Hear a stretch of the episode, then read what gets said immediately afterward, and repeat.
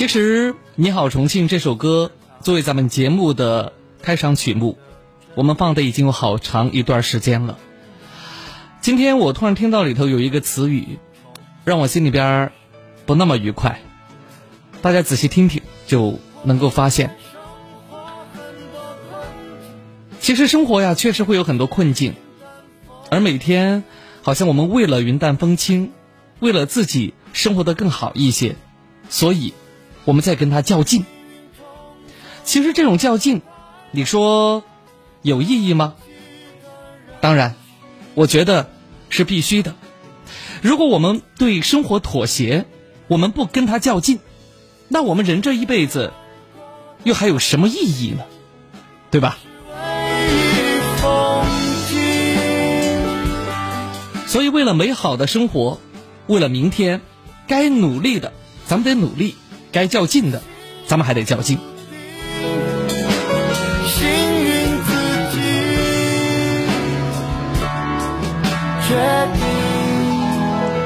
从此刻开始呢，咱们直播间的两路幸福热线已经为你开通了零二三六三六三五九三八和零二三六三六二零二七四。那我再说一遍，六三六三五九三八和六三六二零二七四。微信公众号是九三八重庆私家车广播。啊，这两种方式呢都可以和我交流互动。另外呢，我们的。抖音直播同步在进行，好，如果大家来得及的话，此刻呢可以打开你的抖音，好，搜索我的直播号码是安康九三八，安康九三八，安康是汉语拼音，九三八是数字，那加一块儿，安康九三八就可以了。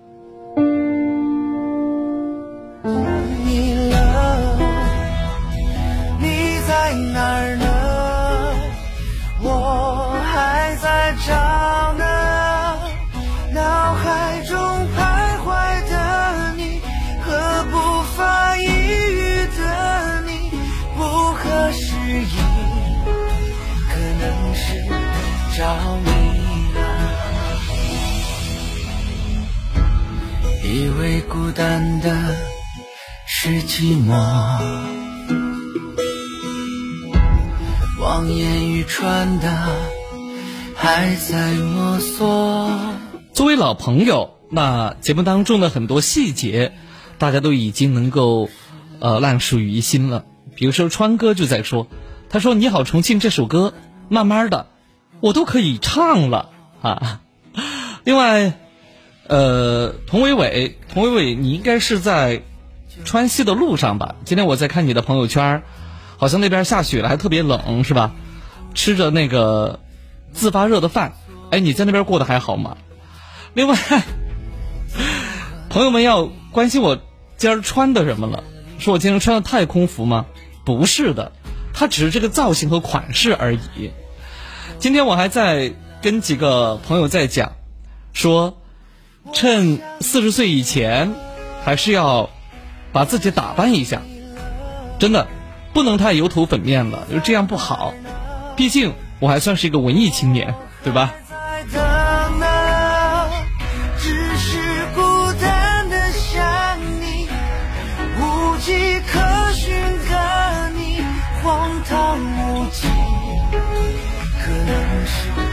着迷了。另外，今天白天呢也发生了一件小事儿，在此呢也要提醒咱们收音机前很多驾驶员朋友。呃，上午十点半，然后我约了几个朋友呢在茶楼谈一个小事情，啊，我就呃照着时间点儿呢去了，我开着车去的，啊，定在龙湖原著这个地方。十点半也是很多外卖小哥疯狂跑业务的时候。我如果要进呃圆柱天街，我必须要有一个右转。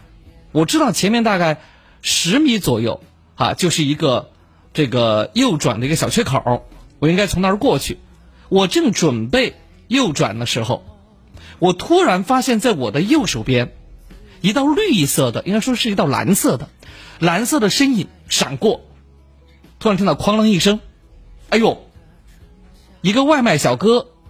骑着他的电驴，然后呢，被我的这个车呢，给挂上了，然后一个趔趄，倒地上了。我当时很着急，不过呢，他一个机灵就爬起来，因为毕竟我的车速很慢，他太快了，啊，然后他就说：“哎呀，怎么回事？” 我说：“兄弟，你没受伤吧？”他没有没有，人还好。啊，我说那那个，你看那个外卖的货有问题吗？我说待会儿要严防人家给你那个差评哦。他说我现在还没有货，就是去取货的路上。啊，我说那那你赶紧的吧。我说咱们留个电话，因为今天也很奇怪，我上午没有带手机。我就把车上用于停车的这个告知的电话，那个那个那张纸给了他，他拿着了。我说你待会儿赶紧跟我联系，因为我呢也很急，我确实确定他没什么事儿哈。然后他说：“他我这电驴有点问题，他可能摔坏了。”我说：“没问题。”我说：“你拿去看，拿去修，得多少钱？”我说：“我认这个事情。”啊，然后呢，他也非常相信我。我们留了联系方式，我没留他的，他留了我的，就这样就散了。啊，后来呢，下午我们又取得了联系，然后呢，他告知我身体确实没有什么大碍，啊，就是电驴呢，这个。可能要花五六百块钱，啊，他问我怎么处理，啊，他说是走程序呢，还是直接赔他五六百块钱？因为以往呢，我经历过类似的事情，就算走程序调监控，到最后也是我这边在赔他，所以我说，哎，算了，啊，既然五六百块钱修一电驴，那这样，啊，我我呢就转给你就可以了。后来我想着，他有可能会因为摔那么一跤，影响了好几单生意。我就多转了二百块钱给他，然后我一再跟他交流，我说小兄弟，你以后一定不能骑得太快。我说今天好在什么？好在我的车速比较慢，因为我开的是城市越野。我如果说我车速一快，你的小电轮、小电驴让我卷下去了，我你看怎么办？我一再提醒他，一再提醒他，真的。然后他也意识到了这个问题，他说谢谢你，我以后呢会注意的。那么在这里啊，我也提醒咱们收音机前的所有的驾驶员朋友，那不管你是私家车、工程车，还是骑了小电驴儿，速度该慢的就要慢下来。尤其是咱们的外卖小哥们，你们跑的实在是太快了。我们四个轮的比你们稳当，但是没有你们灵活。你们是有个缝儿，就要往前挤，往里钻。非常庆幸的是，今天没有出太严重的事情。就把电驴儿给他摔坏了，可万一出了什么事儿，我内心过意不去。走法律程序赔你钱，这没问题。可你自己受伤啊，对吧？不划算的。所以呢，提醒驾驶员朋友，咱们都开慢一点儿，这是其一其二。啊，外卖小哥们一定要注意安全，啊，头盔、防护措施，对吧？该有的。都一定要有。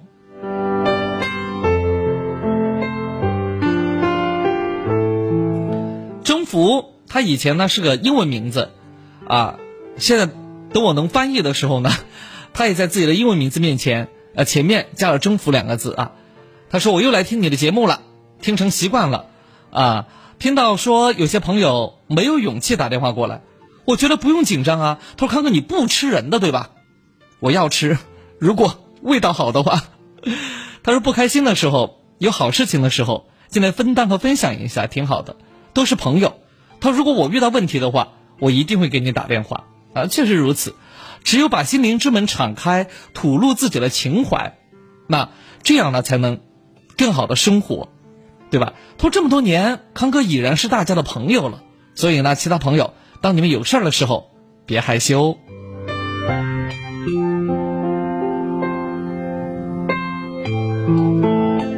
龙渊说：“康哥，你们的开场曲《你好重庆》，我早就会唱了，连你的开场白我都会了。前面这半句话我认，啊，因为你可能真会唱这首歌了。但是开场白我每天都是不一样的，啊，大不了我会说：‘你好，我是安康，向你问好。’那这句话是固定的，其他的肯定都是临场发挥的。那么说到这里呢，也提醒各位哈。”提醒咱们收音机前的听众朋友，这个要打电话的，要趁早，千万不要等到把别人的故事听完了，你再来打，那那个时候有可能你会打不进来，那么有可能就会造成什么呢？所有的朋友都在等，等那谁的出现呢？第一个打电话的人的出现，其实完全没有必要哈。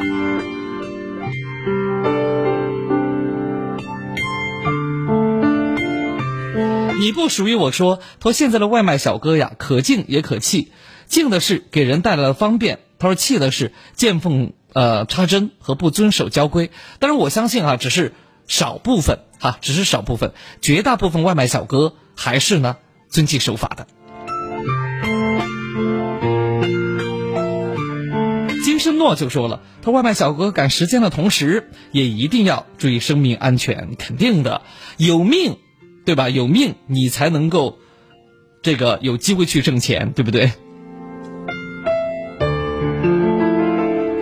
好，零二三六三六三五九三八和六三六二零二七四，我们的热线呢啊为各位开通着，目前两路热线啊两路热线都是畅通的，你可以放心拨打。另外，懂得珍惜说，团康老师，我被外卖小哥逆行撞了，我还赔了三百。呃，交警说救弱者。你说怎么讲？刚才我就讲了，我是第二次遇到这样的事情，所以我自己赔了钱算了，省得去浪费时间。真是这样的，所以刚才我就没把这个给说破哈，也就这意思了啊。不过呢，钱不钱的不重要，无所谓，多少都无所谓，关键是大家一定要平安，一定要健康。被你囚禁的鸟已经忘了天有多高。如果离开你给我的小小城堡，不知还有谁能依靠。我是被你囚禁的鸟，得到的爱越来越少，看着你的笑在别人眼中燃烧，我却要不到一个拥抱。我像是一个你可有可无的影子，冷冷的看着。好，接下来我们有请今晚的第一位朋友。喂，你好，小宋。哎，你好，安康老师。嗯，你好。哎，我就是这边有一点感情上的问题，想问一下。嗯，你说。呃，就是我。哎，你把收音机关掉，小宋，把收音机关掉啊。好好好好，现在呢？嗯，现在可以了。你说什么样的问题？就是我谈了一个男朋友，然后其实我们都比较喜欢对方，但是遇到一些困难，就是我不知道现在该怎么办了。你遇到什么困难？就是可能是经济上面的困难吧。经济是要结婚了吗？没有彩礼，没有房子。嗯，不是，就是那吃不起饭还是怎么的？就是可能我觉得他的经济方面。有点差，所以我就有有点欠缺。嗯，对。好，那你告诉我他做什么工作的？他是自己做车生意的。做车生意。哎，对。你能说的详细一点吗？你比如说是卖挖掘机，还是卖自行车？这个不一样的哟。卖二手车。那也不错呀，我侄儿小黑也做二手车生意。运气好的时候，一个月还是能挣几万块钱的。嗯，但是他那个就是运气好的时候，算多吧。然后嗯，就不那么稳定是吧？不像不像安康这样。喂，我说不那么稳定，不那么固定，不像安康的工作那样是吧？一个月反正 啊或多或少就那么点钱，但是它是稳定的。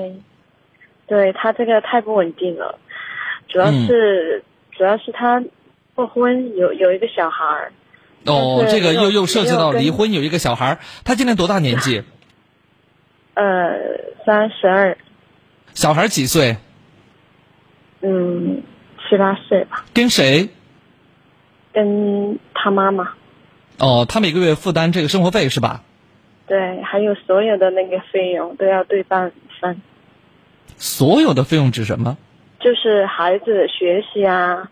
还有就是买东西，比如也就是说，他前期呃只负责管理孩子，然后他负责经济，对吧？没有，他经济他们是平分的。孩子的话，就是他前期的妈妈他们在带。嗯嗯嗯嗯嗯，嗯。好，那你的意思就是说，呃，第一段婚姻也给他的经济带来了一些压力，再加上他本身工作不那么稳定，是吧？嗯。嗯，还有其他方面吗？其他的话都还好吧。嗯，那我想问一下，呃，你的工作呢？我的工作是做金融的。做金融，好像你的也是基本工资比较稳定，但是是靠绩效来吃饭。基本工资比较稳定，但是我的收入比他多。嗯嗯嗯嗯。所以。我也不知道是真的是我要求太高了，还是要求高不高不管，我就问你一句话吧：你们交往这么久了，你看上他什么？就他对我挺好的。那就够了呀，你还要咋的？一个有钱的男的，在外头花天酒地、灯红酒绿的，你又喊受不了。这个不那么稳定的，人家挣点钱，全归你，是吧？所以说归我，我就那意思就是对你好嘛。是吧？其实我跟你讲，妹妹，经济呀，它只是满足一定的生活标准线就可以了。世上只有更有钱的人，没有最有钱的人。世界首富还经常三十年河东，三十年河西呢。一个男人对你的好，比钱管用多了。但是我现在担心的事情就是，如果我们结婚了，然后就感觉不稳定了呀，因为收入上面我就很担心嘛。有多么不稳定？我不明白你的意思。你的意思是单单纯的从钱来讲，就女强男弱了，对不对？嗯，可以这样说吧。万一比如说结婚生孩子的话，我肯定工作就只有三千多的那个底薪了，所以我就觉得好像他承担不了这个家的开支。所以我现在说起来，人无远虑，必有近忧哈。那我觉得，如果你们真的要结婚、要怀孩子、要生孩子的话，那一定是有计划和有打算的。再说了，嗯也不是猫，也不是兔子，说两三个月就可以生孩子。那基本上怎么着，一年半到两年，对不对？你们可以靠这个时间有一个很好的计划和打算呢。再说了，生了孩子过后，也就基本上啊，这个这个半年左右的时间吧，你就可以重新的开始工作了。如果你要去这么想的话，非觉得这个钱很重要很重要的话，那你可以试一下，挑一个，因为你已经三十了。说实话，你在四十岁左右像我这样的男人面前，你是没有太多市场的，因为我们都喜欢年轻的，不管你漂亮不漂亮，年轻是最大的漂亮。我告诉你，啊，所以别挑三拣四。一个男人对你好，而且他能够养活自己。再说了，他只是没你挣钱那么多而已，其他的我觉得没有什么太多的缺点。挣钱多的不见得喜欢你，对你不好，三天两头在外头乱来，你还生不如死呢，对吧？哎，你现在是不是已经有了更好的人选呢？如果有，你告诉我。没有。没有的话，那我觉得，啊，多理解一下对方。再说了，我们承认，啊，嫁汉嫁汉，穿衣吃饭，说一个男人，不见得要养活女人吧，但至少得有养活女人的这么一个本事。他不缺乏本事。不缺乏，因为我侄儿小黑就是做二手车的。然后我这两天还在问他，我说生意怎么样？他说：“哎，没有以前那么好做，尤其是在大的疫情的这么一个环境之下，确实没有以前那么好做了。他们好做的是什么呢？就是年前的那段时间，很多人买车，二手车买这个这个修一辆车不容易，卖一辆车出去也不容易，走的就中间商赚个差价。说实话。”啊，嗯。应该对他多一些鼓励，然后呢，多一些理解，我觉得也还可以的。反正我侄儿啊，他们小两口结婚这么多年，也还有一个孩子，啊，家里头呢还得帮衬一点儿，我看他也没什么不行，哎，嗯，我明白你在，我明白你在担忧什么，但是我只想说的是，经济上啊过得去就可以了，啊，嫁人嫁人嫁的是人，不是钱。如果他真的穷的揭不开锅，我理解你，我鼓励和支持你离开他。可是并没有到这一步，你只是担忧而已。啊，有些担忧过了头就不好，明白吧？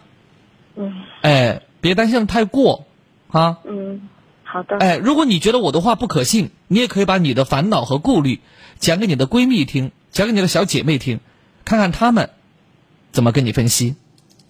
仅爱你这件事。就足够美丽。我多次流下幸福的泪滴，容忍你的胡闹，你的不讲理。爱不容易，我会永远守护你。就只是看着你，已足够欢喜。有你在身边，我万分感激。容忍你的任性，你的坏脾气，死心塌地。是我全部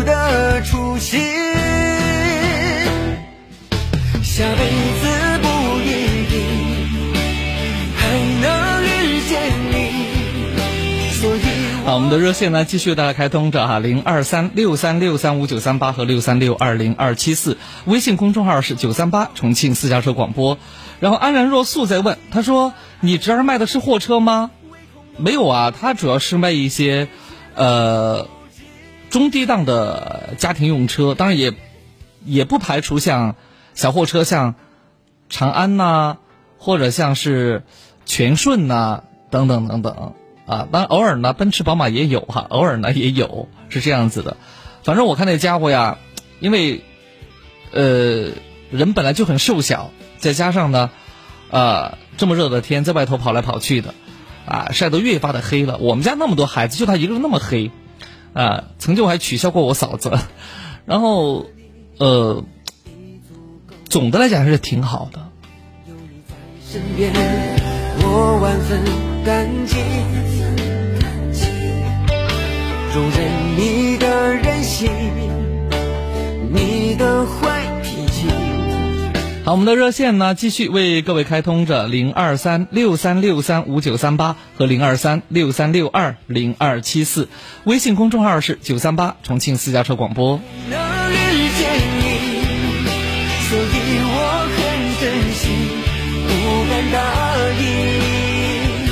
那这首歌来自陈雅森，叫做《下辈子不一定还能遇见你》。确实如此，在我们身边的人，错过了。可能真的就是一辈子。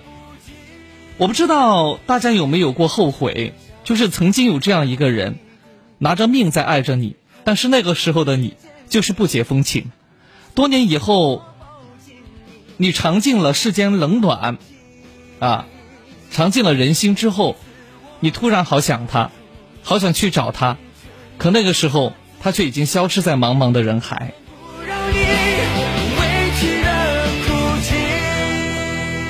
人这一生啊，穷其一辈子，我们会用心的去爱一个人，当然，我们也会得到一个人的爱，只是说，有的人好幸运和好幸福，爱的这个人，恰巧也是爱他的，而可能有些朋友就不那么走运，最后就和第二名结了婚。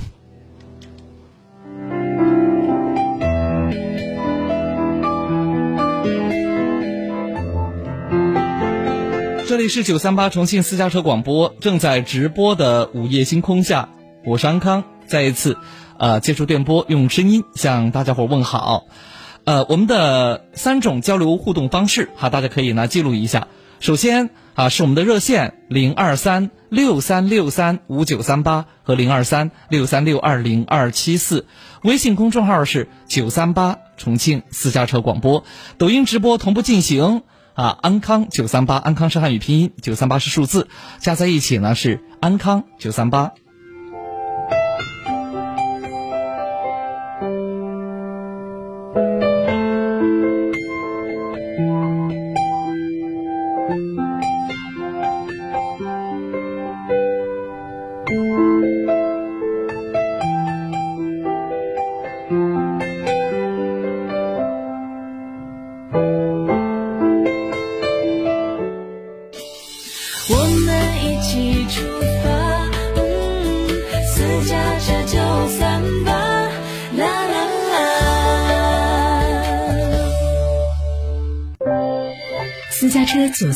提醒您，现在是二十二点二十九分。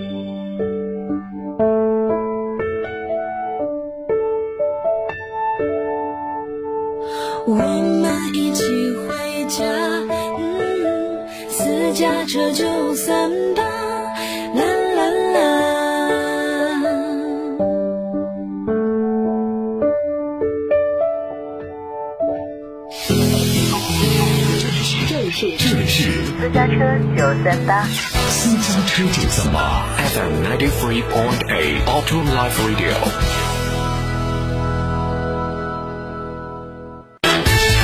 我有好物，你来选；你有好物，我来挑。Let's go！九三八优选商城，和你一起创造美好生活。好，九三八优选商城和各位一起来创造美好的优选生活。那今天晚上呢，给各位呢推荐一个小物件儿哈，给各位推荐一个小物件儿。那我不知道大家伙儿，尤其是呃，咱们收音机前的。男性朋友，我今天为什么要把这个东西推荐给咱们收音机前的男性朋友呢？我觉得它是个神器，怎么回事儿？慢慢的跟大家讲哈，慢慢的跟大家讲。是这样的，其实，呃，男人嘛，很多时候呢，可能不太习惯于打理自己的这个个人空间，比如说叠被子，对吧？比如说内衣和袜子分开放，啊，比如说。衣服、裤子啊，要么挂起来，要么呢，这个叠得整整齐齐。其实原来，原来我我上大学那一阵儿，或者才毕业的那一阵儿，我有两个箱子，一个箱子装衣服，一个箱子装裤子，然后就真的随意的丢弃，随意的放，皱皱巴巴的，简直在穿的时候自己都觉得难以，叫叫做难以伸手。明白吧？但后来那个成家过后，家里人呢也还收拾的比较好，可是还是有问题，因为有些衣服呀，它累积在一起的时候，堆在一起的时候，难免会起褶皱，还是会皱皱巴巴的。而有些时候呢，我们外出的时候，不见得说你每天都要穿新衣服，是吧？哎，笔直的这个这个这个呃呃，那那那个叫做什么呢？线缝也好，什么也好，哈，就是。横平竖直的那种，倒不见得。可是，呃，你的衣服也好，你的裤子也罢，一定要显得什么呢？整洁。整洁里头呀，就有两方面。第一个整齐，那衣服本来是什么样子，那就是什么样子。如果说你的一件衣服长得像你们家的钢丝球，那估计就很难看了。再好的衣服都很难看。哎，所以出门之前，你是不是要考虑用熨斗把它给熨一下？但是传统的熨斗呢，估计家里边没几个人有，而且使用起来特别麻烦。那不管是电熨斗还是水熨斗，都比较麻烦。于是后来又有了那种挂烫机，就把衣服挂起来，然后呢，你可以去烫它。我们家也有，啊，我们家也有，很占地方，很占地方，很不方便。反正每次我要鼓足好大的勇气，好几件衣服一起熨烫，啊。所以今天我们九三八优选商城，对有朋友说铺垫很长，那我确实是在给大家给大家伙讲，讲什么呢？就讲生活的品质如何提高。其实提高生活的品质，不一定是你需要花多少钱，而是你多么热爱生活，明白吧？哎，你说你出门的时候，你把衣服烫的啊整整齐齐的，对不对？那么西装就应该是笔挺的，不应该有皱皱巴巴的，衬衫也是这个样子。裤子也是这个样子，尤其是咱们的男性听众朋友，你走出去，不说你的衣服有多新，得得整洁吧，对不对？得看起来像新的吧，精气神就不一样了。本来你才二十来岁，穿一皱皱巴巴的衣服，看起来像六十岁、七十岁的，多不划算呢。所以呢，今天晚上我们给大家推荐的一个呢是什么呢？便携式的啊，便携式的。这个小熨斗啊，可以这么去理解啊，手持的手持的这个挂烫机，也就是说它很小，你可以呢直接拿起来就熨自己的衣服。那具体的一个样子和具体的一个操作啊，它有多大呀？有多么好呀？等等等等，大家伙呢，待会儿可以通过链接去看哈，可以通过链接去看。那如果收音机前的男性朋友，你本人意识不到这个问题。那么，咱们收音机前的女性朋友应该意识到，你的老公、你的男朋友或者你的儿子，对吧？因为各个年龄阶段的女性都有嘛，千万不要让他们显得邋里邋遢的，一定不能让他们油腻，一定不能让他们邋遢，这样真的很不好。其实，韩国男人就活得很精致，真的，韩国男人活得很精致的。你看他们的衬衫款式也好，特别不错，颜色也很鲜艳。关键是每次他们出来的时候，你没有发现人家是皱皱巴巴、随随便便穿衣服的。所以生活的品质，有些时候只要我们稍微一留神就可以提高，不需要你花大价钱。那么说到价钱呢，这个摩飞手持挂烫机今天晚上要推荐给大家，原价三百四十八，那在我们这档节目里头少五十块钱，只要二百九十块钱就可以了，只要二百九十块钱就可以了。它不仅可以给你熨烫衣服。还可以什么呢？给你消毒啊，是多功能的。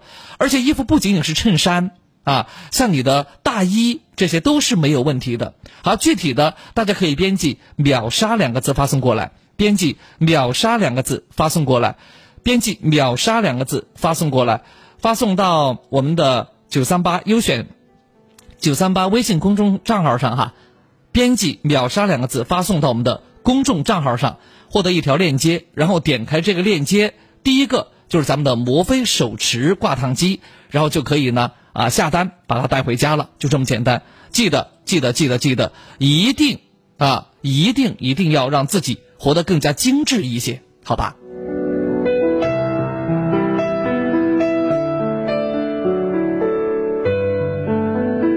好，零二三六三六三五九三八和六三六二零二七四，我们的热线有请下一位朋友。喂，你好。喂，你好。喂，你好。嗯，我是安康，请讲。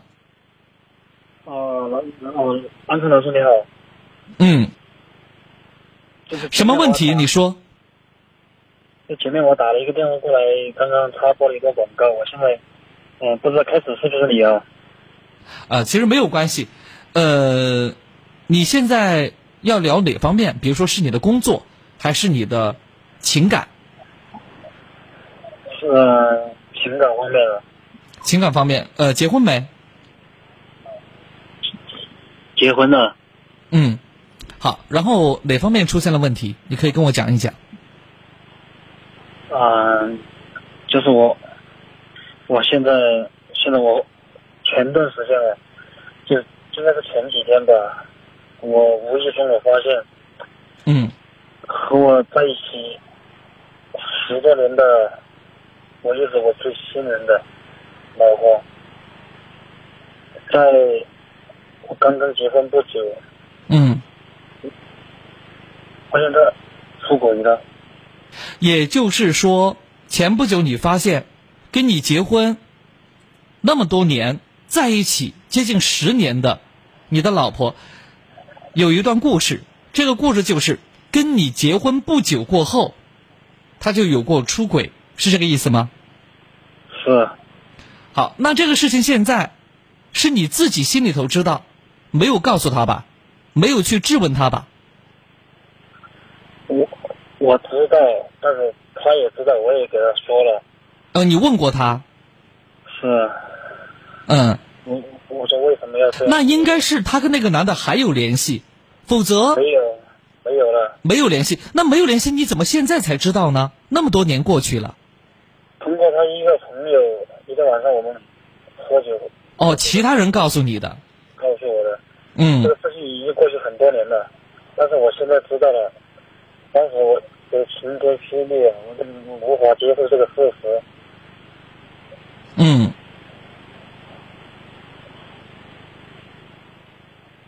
嗯，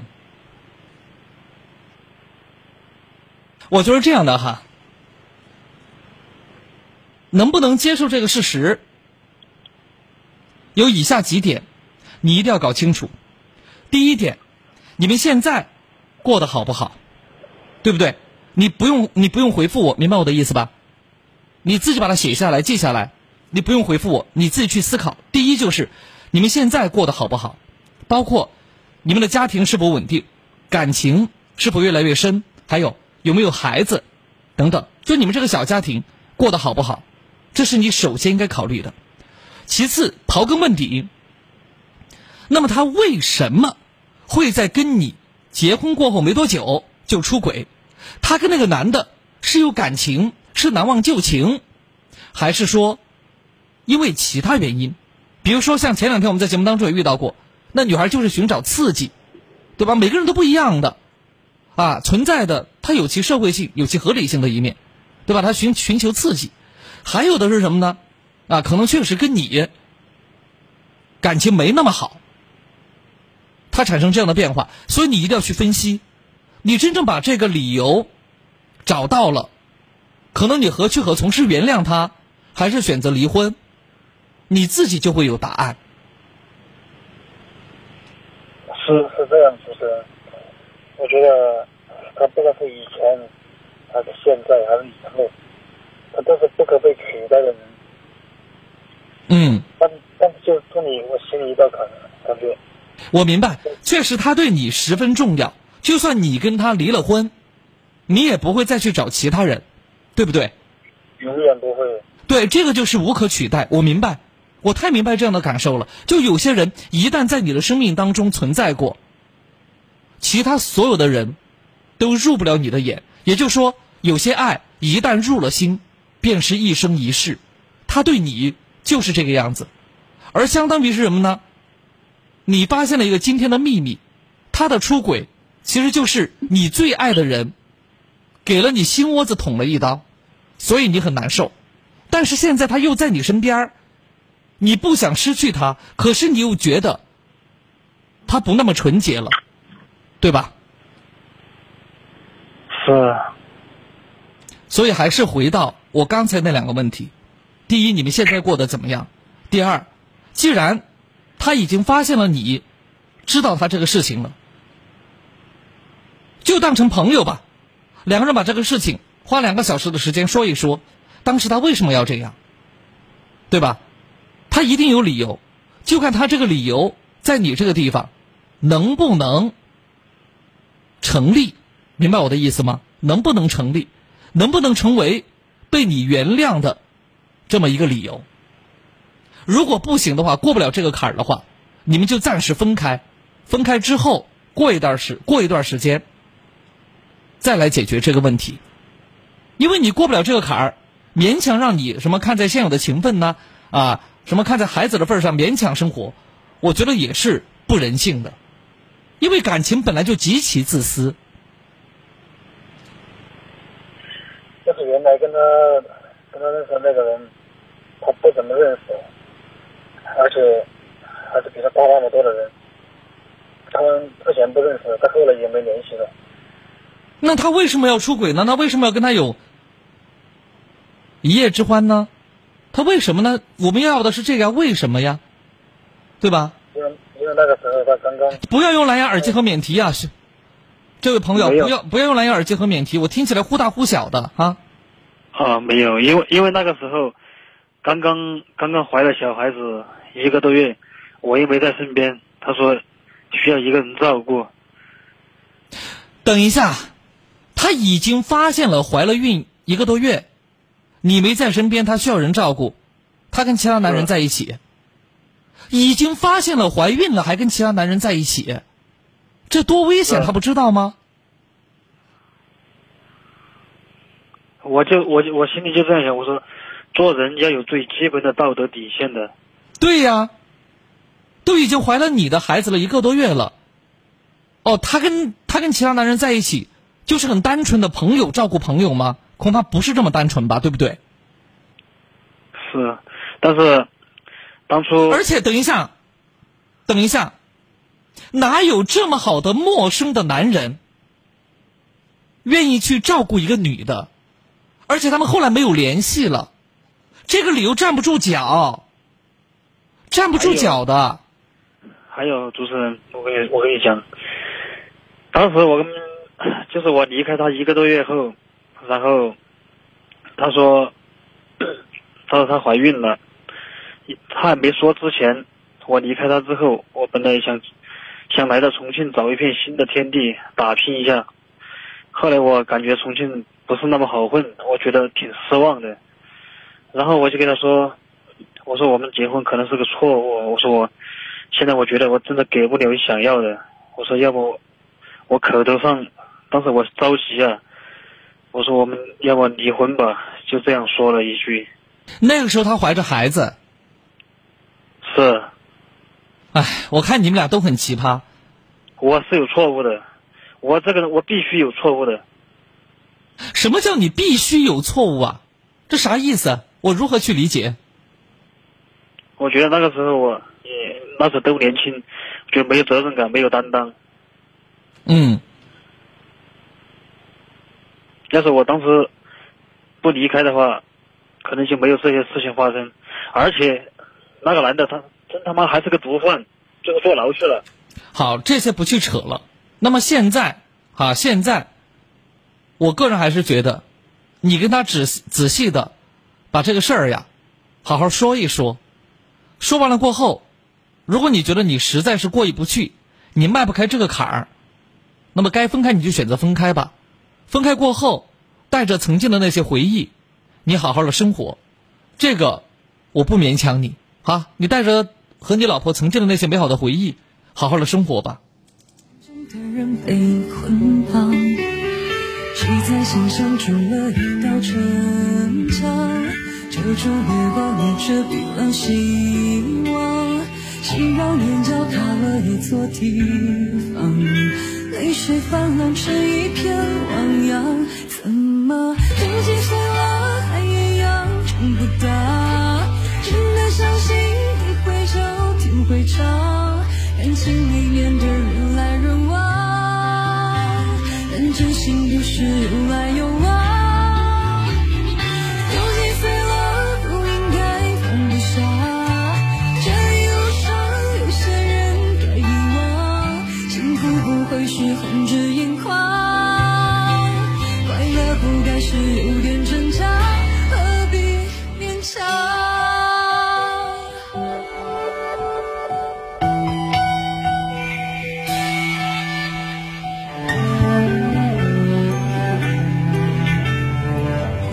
你好，小王。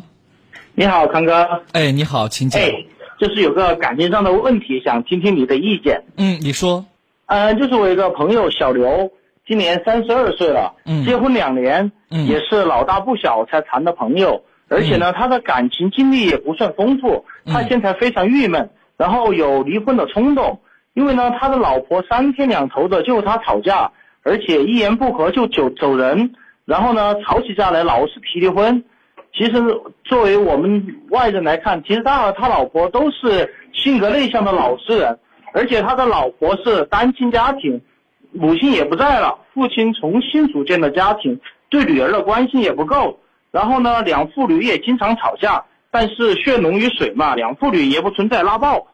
现在让小刘郁闷的是什么呢？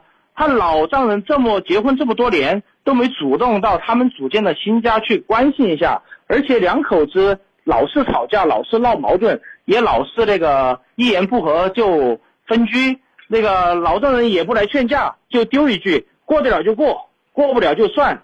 然后现在小刘他老婆已经五天没有回他们的共同的家了，然后也不联系，然后老丈人也不出来调停。他觉得对他老婆还是对老婆这个家庭，他都觉得没什么希望了。康哥，你怎么看？作为朋友来说，这种是劝和还是劝分呢？原来说元芳你怎么看哈？现在变成了康哥你怎么看？嗯，既然你的这个朋友和他的老婆，他们两个人都属于这种老实巴交的人，性格内向的人，怎么会有这么多的矛盾呢？有没有这种情况？就是你的朋友只把他的痛苦呈现给你，没有把痛苦的根源。讲给你听，也就是说，你看哈，不管他老婆，哎，原生家庭是怎样的，他老婆的脾气是怎样的，他们俩不是半道夫妻，他们也是谈了好久的恋爱才结的婚。一个人的脾气，一般来讲，婚前和婚后会有些许的变化，但是不至于说翻天覆地的一个改变，对吧？也就是说，他老婆的脾气，小刘是知道。至少八成的，为什么结婚之前好好的，结婚之后大吵三六九，小吵天天有？为什么我还是要这个原因和理由？今天我也问了他同样的问题，他是这样回答我的：因为他们结婚在一起没过，他们那个谈朋友没过多久就结婚了，然后他他和他老婆都有同样的观点，就他们谈朋友的时候，对方嗯往对方呈现的都是最好的一面，但是结了婚以后来一一磨合，然后第一年，然后就是大家相互迁就，然后呢，或者说大家。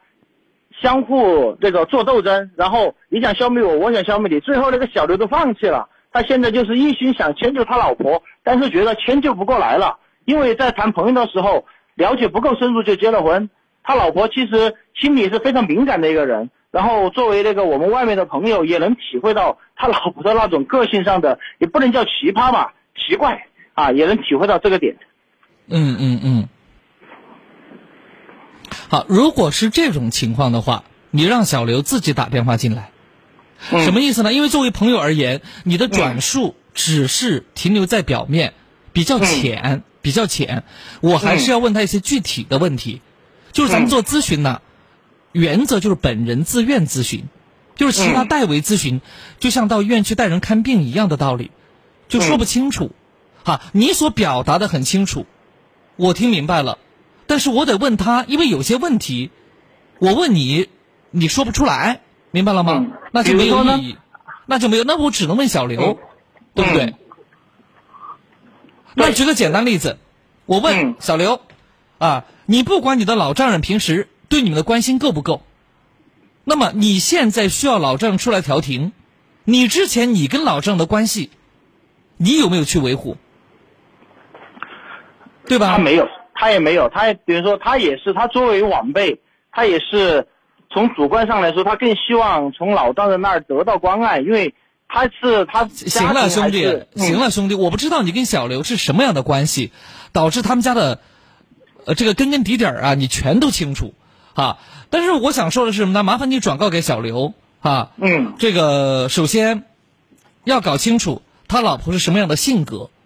那么搞清楚了性格之后，就要避其锋芒。因为说实话，离婚确实挺容易的，估计他们也没有孩子啊。离婚呢挺容易的，但是想要再婚，不管是他还是他老婆，其实都很难，都很难，都很难啊。这是第一个。那么第二个是什么呢？夫妻生活，呃，家庭生活，夫妻之间他一定有相处之道，明白吗？啊，有可能他第一年。选择忍让也好，啊，选择这个躲避也罢，这只是其中的一种方式。但是你的忍让和躲避，有没有讲究技能技巧的问题？嗯，这就是欠缺的地方。对呀，这就是欠缺的地方，这就是可能小刘也好，包括小刘的老婆也好，他们需要长进的地方。所以我说，我问他更好一些，问你，嗯，你无法回答这些问题。对，确确实是这样的。尤其是你跟那个谁。你跟小刘说一下哈，长远来讲，还是要和小刘呃他老婆的原生的家庭他妈妈可能不在了嘛，他爸爸在对吧哈？还是要和那边保持一个比较好的关系才行，关键的时候才有用。你让小刘自己给我打电话过来好吗？嗯，好，看看。哎，好，再见。你也说到点子上了。嗯，行，好，再见啊。看着黑暗。投进一束温暖的光，别怕，那是我来到你身旁，一座角落，让我看看你模样，别怕，总有一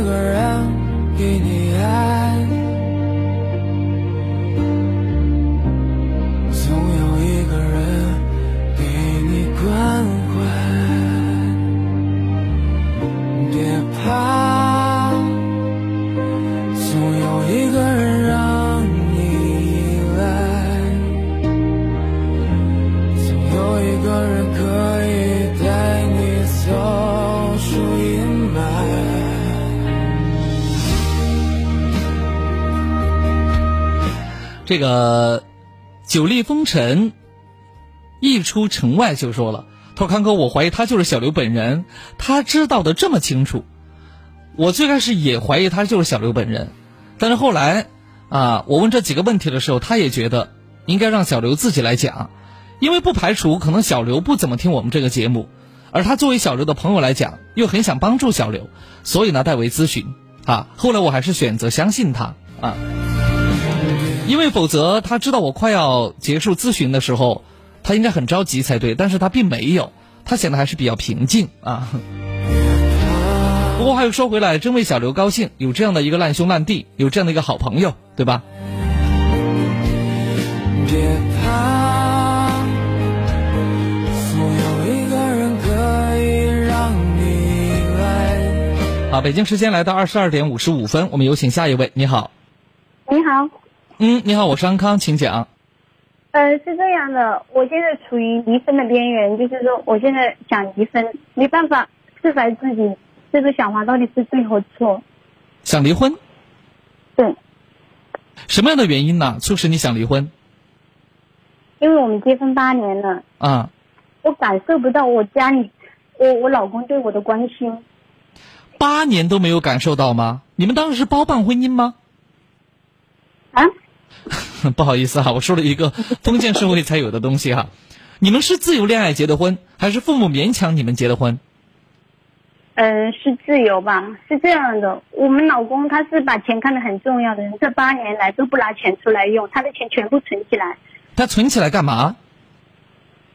他反正就是他认为要做的就做，比如说我们第一套房子买房子，我们现在就第一套房子买房子是我们结婚的时候，我我在我娘家借了十多万，最后我自己当时，嗯，结婚之前不是上班吗？存了六万，就拿了十六万五，他。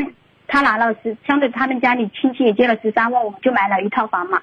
第一套房买了过后，我就怀小孩了。怀小孩，他上班我就没上班，但是他都不拿钱。他说他他必须找我娘家要，这些事我都不计较。好，从我上班，小孩子带了七个月就上班。从我上班以后，所有的开支，小孩子所有的家里面的东西，他都都不管，都是我了。然后他自己挣的钱全部都存起来。对，存起来。存起来买房子，买大件，比如说买房子、买车子，买他认为重要的东西。没有房车子也没有买，买房子是买了，买了但但是买了，我最后我反正每买买一套房子，我都会到娘家去借一半回来。借了过后，他就不回不还我娘家的。借的时候他会说，呃，明年我们存了就还。可是我们现在这套房买了两年了，他一分钱都不还，他就逼我，每次就逼我让。哎，你这个男人还有点奇葩呢。但是他总是说的说的有理啊！这一次我们闹的时候，他居然他，比如说我们结婚了这么多年，他都没拿钱出来。小家里面的所有开支，我都说从家里面的筷子到屋家里面的电冰电器，全部是我买的。小孩子的奶粉，家里面的所有就就是我买的。所以我想不过，他现在居然跟外人说，比如说他这就是我们买第二套房的时候嘛。嗯。跟他买买。哎，我就想问问，买这两套房子有没有你的名字呀？有。哦，那还不错哈，还算是个人。对呀，第二套房子我买的时候也是我在我娘家借了十五万，他出了十五万，这十五万就是这几年从来没让我知道他有十五万块钱。家里面那个时候很穷的，就是买了房子，当时我我怀小孩嘛，一直都没钱，他就等一下，妹妹，等一下，你这你这个老公是很奇葩，什么意思呢？就是，其实相当于买房子的钱，是你们俩一人一半，对，他出了一半，他这一半是。偷偷摸摸的自己存起来的，用你们的夫妻共同财产存起来的，然后你那一半是他逼迫你到娘家去借的，然后他不还，然后由你自己挣了钱来还。对，而且我现在在他们心目中，就是实际上我把钱全部用在家里面了嘛，我没有什么钱。他现在说我对他家里没有任何的。就说付出是他付出的，他拿的现钱，但是我每一年发五六万，他都不承认的，而且他现在居然说这十五万是他妈的钱，因为这么多年他们家他们家里，他家里很穷的，他居然突然跟我说，因为我们当时借房去买房子的时候，他都没有，我们当时也写了一个借条嘛，比如说欠我舅舅多少钱，欠我姨妈多少钱，他都没说这十五万是他妈的，一开从头到尾都说他这十万是他自己的，居然闹到离婚的时候就是。他居然说这十万是他妈的，我的。我跟你说，妹妹，只有不要脸的人，才会编这种很弱智的骗三岁小孩的理由。所以我不知道我到底还是该怎样，因为我小孩是两个嘛。现在他逼我要回去，现在我搬出来了嘛，他逼我回去，我带的小孩在读一年级，现在疫情期间要接送嘛，他妈也没上来，相对说要逼我回去接小孩。我有时心软，就觉得看在小孩的面前，我又想回去接小孩，但是我无法原谅他。我也无法原谅，我不仅是无法原谅，我觉得你这老公啊，哎啥子人哦？我只能用重庆话才能表达我内心的这种愤恨，你明白吗？你找到什么样的一个老公？但是他跟我说的时候，他都是句句都是他在理，我没有理，而且我写的协议是，现在我第二套房子还欠，就是欠我娘家的，欠十十二万多嘛，总共还欠十四万块钱。相对我第一套房子就还有一万多没有还，当时叫他还他都不还，他说他没有钱的，居然突然之间拿十五万出来，他当时拿十五万出来，我很高兴，我觉得他最终还是把钱拿出来买房子了。他居然到现在就觉得上一次他亲我的，他每次都会亲我的钱，几块钱他都要亲。哎呦，我们我用钱都要让我做记录的。我跟你说，你真的嫁了一个铁公鸡。对，而且不是你嫁的不是铁公鸡，你嫁的是一是一头貔貅，明白吗？就只进不出的那种貔貅，而且就是斤斤计较。其实说实话哈，人穷。节约节省，这是美德，我们能够理解。但是你节约节省到抠门儿，而且你是对自己的老婆用尽了手段，耍尽了心思，我觉得这个就不爷们儿了，不男人了。我觉得这个我想不通，但是他觉得而且我我我我不是煽风点火哈，妹妹，我不是煽风点火，我觉着这个跟他们家的家教会有关系，跟他们家家风会有关系。就是他有钱没钱你不知道，他爸妈一定知道的。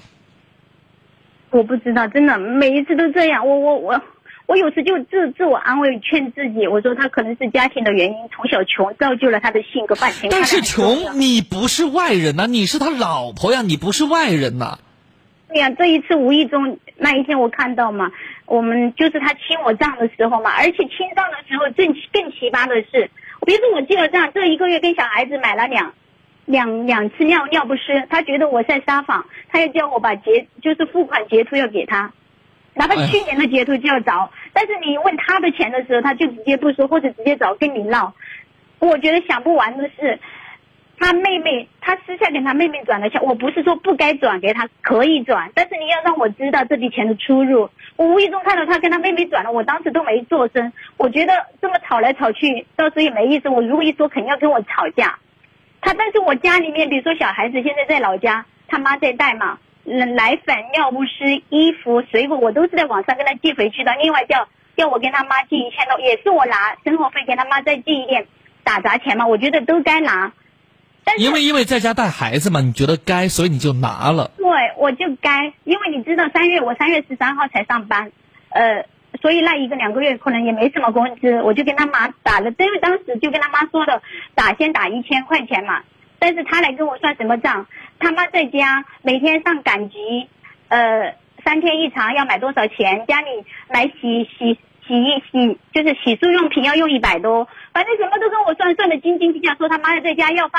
接近两千块钱，他说我借一千都不够，我当时就跟他说，我说我身上没那么多钱，你觉得不够你可以补回去，但是他就不干，他就要我补回去找我闹，但是我觉得我想不完的算了算了算了算了，妹妹你太痛苦了，停，妹妹停停，你在我这个地方啊，啪啪啪啪啪啪啪，那那那个数落你老公的不是，待会儿电话一挂，你还觉得他挺可爱的，反正我这么跟你讲哈，就这个男人很不男人，我很不喜欢这样的男人。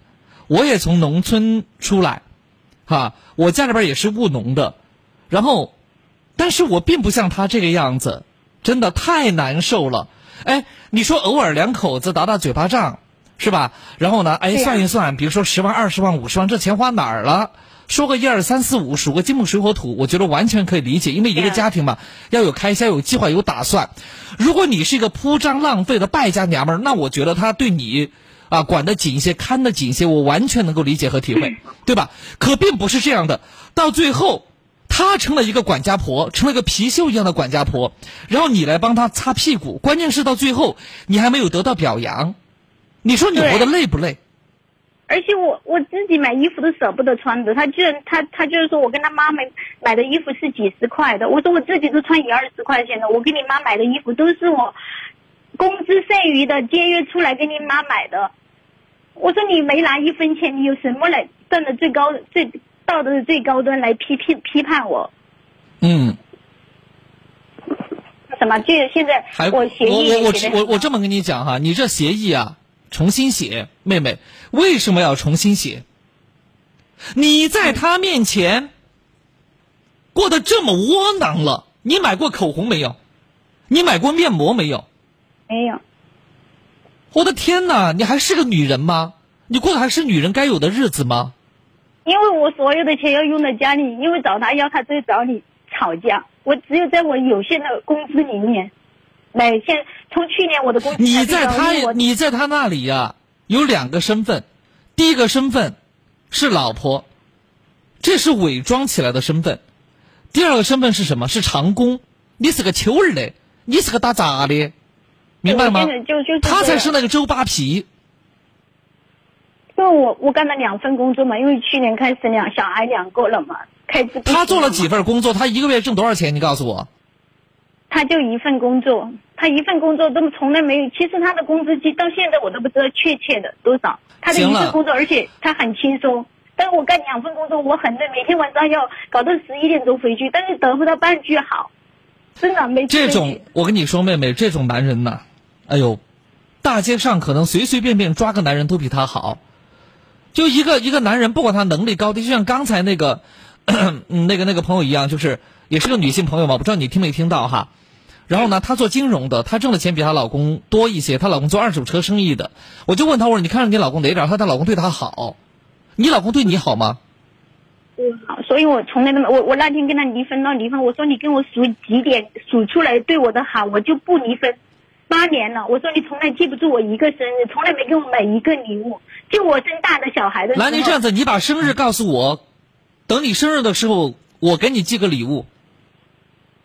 真是我觉得太过了。行了，接下来我说正事儿，好吧？就这种男人，没什么可以留恋的，不值得留恋，明白我的意思吗？哎，不值得留恋。这是小孩，两个小孩好可。小孩归小孩，离了婚，你一样对待小孩好，明白我的意思吗？不是说离了婚。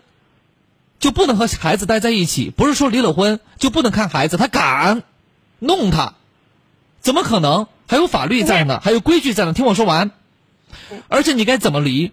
像他这样的人，像他这样的人，你越应该保护自己的所有的权利，一丝一分一厘，一丝一毫，该你得的全部要拿走。他现在不签协议，他叫我起不签协议就起诉。那就起诉，起诉一次不行，起诉两年都可以。大家都不好过，他让你八年不好过，你让他八个月不好过还还不行吗？你这个太简单的一个例子了，太简单的一个案件了。不男人，你嫁的哪是一个男人？根本就不是。他除了外形特征像以外，有点男人的气魄吗？有男人的担当吗？没有。有本事跟自己老婆较劲干嘛呀？有本事挣更多的钱回来呀，把老婆养起来呀，当成金丝雀养起来呀，那才是你男人的本事。我呸，他没有。他总是侵我的钱，就怕我挣多挣少，天天一个男人，一个男人让自己的女人辛苦，让自己的女人劳累，让自己的女人伤心，他就不是个男人。所以，这个跟男人的能力、挣钱多少没有直接关系。既然他觉得钱那么轻，对吧？抱着人民币睡觉呗。其实，往往这样的人，他没有多大本事，真的，他没有多大本事。如果他真的很很能够挣钱，月收入好几万，不会这样的。他工资没我高的。对呀，他不会这样的，又没有本事，又死要面子，还让老婆活受罪，拿来干嘛？啊？你说这样的老公拿来干嘛？行了，反正我非常反感、讨厌、恶心这样的男人。好，至于你做什么样的选择，我在此不过多的去引导你，因为毕竟是你的家事，好吧？你自己拿主意。反正这男人让我觉得恶心。哎呀，我都不知道选首什么样的歌，来来来，来那个啥，来来表达我此刻的心情。我做节目做了十一二年了，像你你讲的这种男人，不超过三个。我告诉你，不超过三个。他说他要找情感专家来调解，他样样都说的有理，真的，我说的一句都没有，都都是说的实话的。找什么专家来调解呀？他说他要找情感专家来调解，他觉得他很有理。我说我说家里面没有钱的时候，你就问他，你就问他。一个做情感节目做了十二年的一个电台节目主持人，够不够得上资格去做调解？如果他觉得够资格，我免费给你们做调解。平时我做调解我是要收钱的，因为我是要付出劳动力的，对不对？我免费给你们做调解，我就不相信他有多少理由能在能能在能在我这个地方过得了坎儿，能在我这个地方说破了天。我现在就是想找个调解，他总是不承认他的错在哪里，他总觉得他不用调解了。我告诉你妹妹，不用调解了，离开他吧。你一个人做两份工作，收入那么高，你完全可以照顾好孩子。孩子他们家的，他们家的种，他们家带，是吧？然后你呢？教孩子的，他教孩子不认我这个妈。我今天我跟你说，你不要去害怕这些，孩子是你生的，跑不了，走哪儿都是你的孩子，明白了吗？如果你瞻前又顾后，前怕狼后怕虎，中间怕被打屁股，你这问题解决不了。嗯。一定要过上你想过的生活和日子，明白吗？这种男人很可恶的，他发起火来，他全世界就他一个人对。对。但是他要求情的话，他就会变成全世界最可怜的那个人。三个字来形容一种动物叫赖皮狗，就这种男人。死缠烂打，那就死缠烂打。好了，我不跟你讲了，我不跟你讲了，再讲就没有意义了，你自己去想吧，好吧？嗯。走，我不会留，强留的爱情不会撑得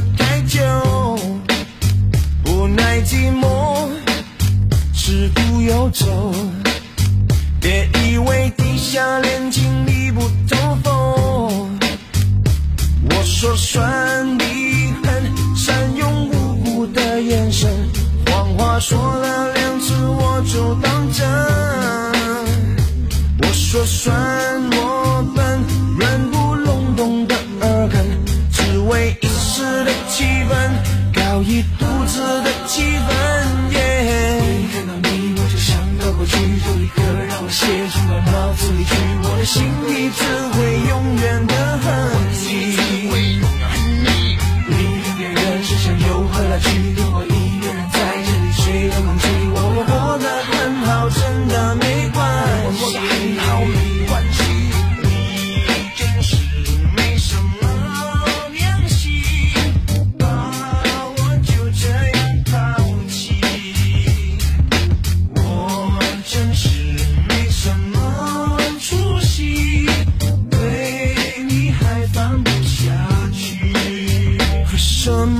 这个稳稳的幸福，他就说了哈，他说这样的男人，啊，你居然还能够跟他八年，我也是醉了。然后下个笑话就说了，这么烂的人，居然能找到这么好的老婆，我这样的男人为什么还是单身呢？我虽然不怎么样，但起码比这个男人好个十倍八倍的。所以就那句话嘛，好白菜都让猪给拱了。说算我笨，软不隆咚的耳根，只为一时的气氛，搞一肚子的气氛。一看到你，我只想到过去，有一个让我写进了脑子里去，我的心里只会永远的恨你。好，这里是九三八重庆私家车广播正在直播的午夜星空下，我是安康。我们的幸福热线哈，零二三六三六三五九三八和六三六二零二七四，微信公众号是九三八重庆私家车广播。呃，可能抖音上的朋友刚才看到我拿了一个信封，然后信封里头呢也鼓鼓囊囊的装了些东西哈，我就让大家伙儿猜我这信封里到底装的是什么。很多朋友说是这个钱，还有一个朋友呢猜的比较有意思，他说是辞职信啊，然后就在这个抖音平台里头。呃，也也也掀起了，要掀起了哈，掀起了这个一阵小波浪。呃，大家伙想看吗？抖音里的朋友想看吗？想看我这里头到底写的是什么吗？到底装的是什么？你们想看吗？啊？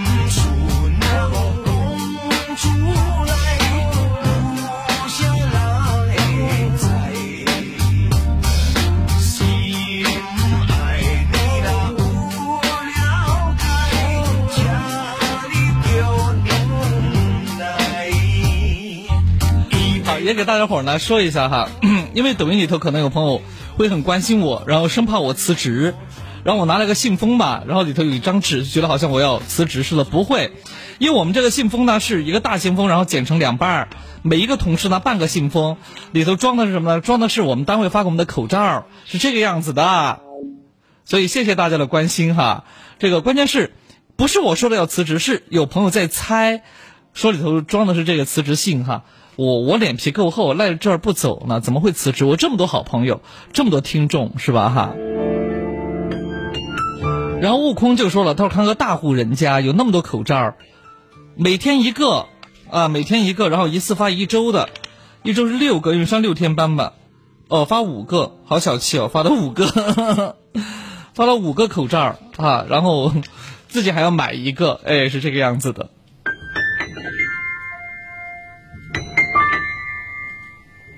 好，零二三六三六三五九三八和六三六二零二七四，微信公众号是九三八重庆私家车广播。你好，喂，你好，嗯，请讲。嗯，我想咨询一下，就是我，我和我那个老婆结婚了零六年，然后但是现在老婆跟我的那个妈妈的关系好像不是很好，这种就是婆媳关系不好。对，嗯。主要可能问题的话，我觉得可能是之前在我二十几岁跟他结婚的时候，可能跟他的婚礼没有达到他预期的那种效果吧。嗯。一直有一种积怨，然后可能是这种事情造成的。然后加上可能老婆她，她对那个，就是她妈妈带小孩的这种，就是我妈付出的这种，嗯，没有在她妈妈付出的多吧。然后可能有一点积怨，积怨可能导致跟我跟我妈妈的那关系有点差。这种情况的话，我想。这下怎么有什么好的建议和方法呢？啊，其实，呃，婚礼对于一个人来讲，我觉得是特别重要的，尤其是对女性，它是最基本的一种交代哈。嗯，在我心目当中，当年哈，当年那个就是嗯，叫叫什么呢？当年，嗯，我呢，其实。严格意义上来讲，叫做没有婚礼的。好，我们当时只是在，呃，就是小孩外婆他们他们家里边一个小院子里头，啊，摆了可能一二十桌吧，简单的请了请了下他们那边的客人。所以到现在为止，作为我本人而言，别人会问我安康，你你的婚礼一定会特别有主题、有深意吧？我会告诉他是相当有主题、相当有深意。我都没有过婚礼，我我一直觉得是个遗憾哈，呃。当然，可能有些时候会过分在意。那如果过分在意的话，就会挑起两家人的矛盾，这是其一。其二呢，关于带小孩这个问题啊，呃，因为我呢是我们自己把小孩两个小孩都我们自己带大的，因为本身我父亲呢走得早，然后呢我妈身体又不好，好小孩的外公外婆呢，呃，还有家里好多农活，其实都是我们自己在带。啊，也非常辛苦，小孩的妈妈也非常辛苦啊，是这样子的。嗯，呃，所以我个人个人觉得，在带孩子这上面，如果有老人帮忙带的，不管他带的好与不好，那么这是一份恩情，应该记得老人的好。那么，如何把一些就是过时的一些育儿的理念，或者跟你们年轻人不同的一些带孩子的想法，那如何进行一个交流沟通？这个不应该由你老婆直接去讲。因为一讲的话，那婆媳之间就会有矛盾。应该由谁去讲？应该由你去讲。那么你讲的标准是什么呢？我觉得你讲的标准只有一点，那就是孩子到底由谁来负责？其实关于小孩儿，我觉得第一责任人，我是有答案的。我想问一下你，你觉得小孩的第一责任人是谁？我们只选一个。呃，首先我我个人的话就是，呃，我对孩子就是，我觉得孩子在家庭里面的话，我觉得我对他的那个教育影响意义上比较大，因为我是个女儿嘛，然后可能我你你不用跟我讲这些，我的问题，我的问题很简单，你只需要回答我，关于小孩的教育，他的第一责任人是谁？你觉得是你是他奶奶还是他妈妈？我觉得是我自己，是你自己。对吧对？OK，既然是你自己，那么所有的人在教育孩子、在培养孩子、在呃养育孩子的时候，就应该以你的思想观念为主，明白我的意思了吧？嗯。我举个简单例子哈，比如说小孩发烧，那么发烧有几种处理方式，老一辈的人是会说，赶紧的用被子捂起来，出个汗就好，对吧？但是西医会说。不能这样做，你应该赶紧拿个冰袋，给小孩的额头，啊，这个嘎吱窝，或者腹股沟，对吧？做物理降温，对不对？其实殊途同归，看起来两个完全不同的，就是一个极左一个极右的处理方式。那么我就想问，假如遇到小孩发烧这样的情况，你会怎么处理？首先，我我会可能会根据他的情况吧。因为家里面如果有药的话，或者是有一些备用的一些降，嗯，就是退热贴这之类的话，我可能先用。如果没有效果的话，就可能马上送送到诊所，或者是就近的一些医院，对吧？医疗机构，哎哎，对对对，诊所这种去看。好，那么你的这个选择是正确的，但是你有没有把你正确的一个选择告知给你老婆和告知给你妈妈？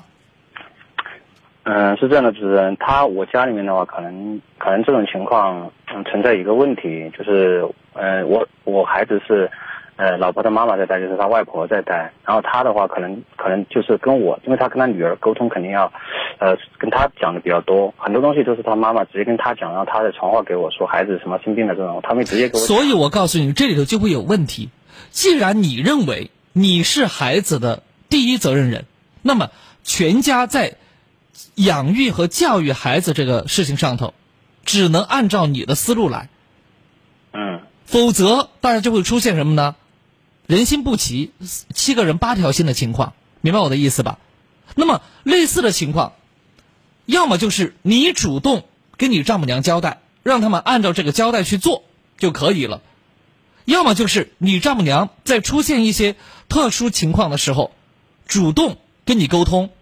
如果他不主动，就只能你打预防针。那么我只是举这么一个例子，言下之意是什么？谁是主心骨，谁是第一责任人，就应该由谁来负责。所以有这样的矛盾，其实恰巧不在于孩子，也不在于你丈母娘，在于你，因为你自己，你自认为你是第一责任人，但是你并没有承担起第一责任人的责任和义务，你没把这个责任人的工作给做好，明白了吗？我不是在责怪你哈，因为关于照顾孩子也好，或者家庭其他的一些什么也罢，顶梁柱就应该听顶梁柱的，那否则怎么办呢？没有没有没有中心了，也没有重心了，中心和重心都没有，因为你自己都是摇摆的。我刚才为什么啊，就是用非常坚决的这么一种口吻跟你说话？因为我发现你在回答我的问题的时候，你会怎么样？嗯。嗯，好，然后思考思考半天，慢条斯理的跟我讲。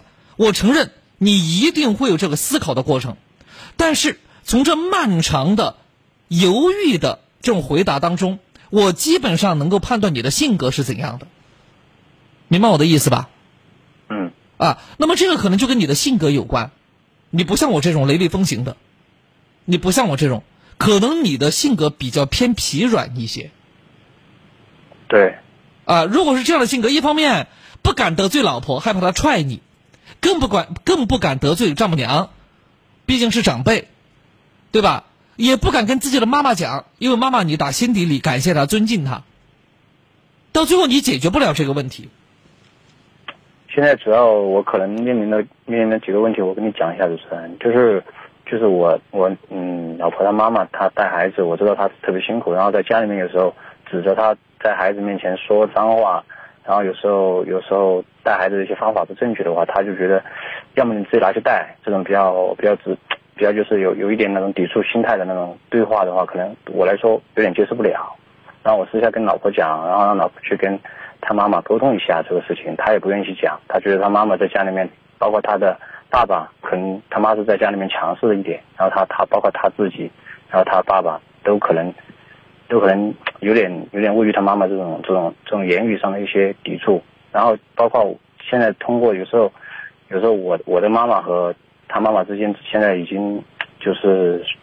呃，在平常的日常沟通当中都出现了问题，他们都已已经不打电话。好了，不要再跟我讲这些细节了。我给你描述一个，描述一个就是，呃，数学上的叫做几何嘛，几何上的一种现象啊，就是我们画一个圆的时候，首先要有一个圆心，对不对？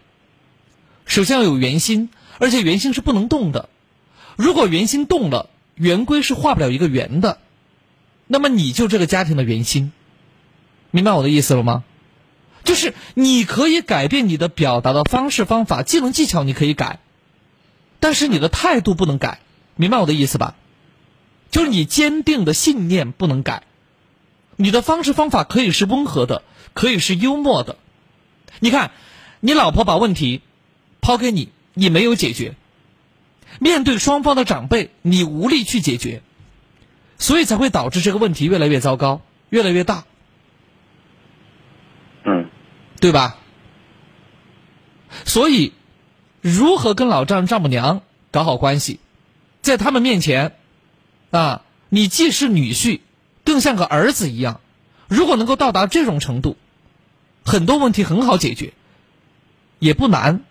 我这么跟你讲，不管我跟孩子的妈妈关系怎么样，其实我跟孩子的外公外婆，我们的关系很好很好，真的很好很好。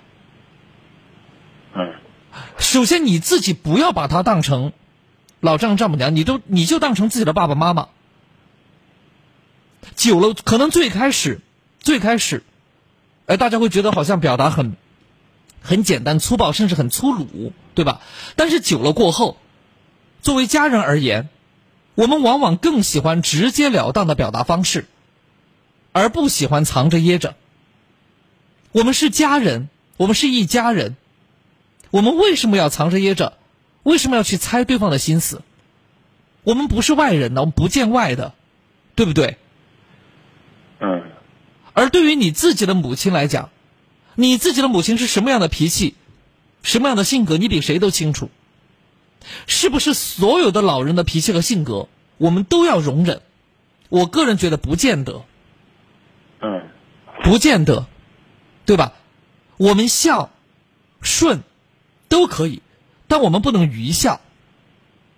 明明知道老人可能他这种表达方式，连我这个当儿子的听起来都已经很刺耳了，那更不更别说儿媳妇儿别人家养大的姑娘，对不对？嗯。那私底下该建议的，甚至该批评的，还是要提出来，只能说不那么尖锐而已，明白了吗？在批评妈妈之前，先批评一下自己，就给妈妈一个台阶下也是可以的。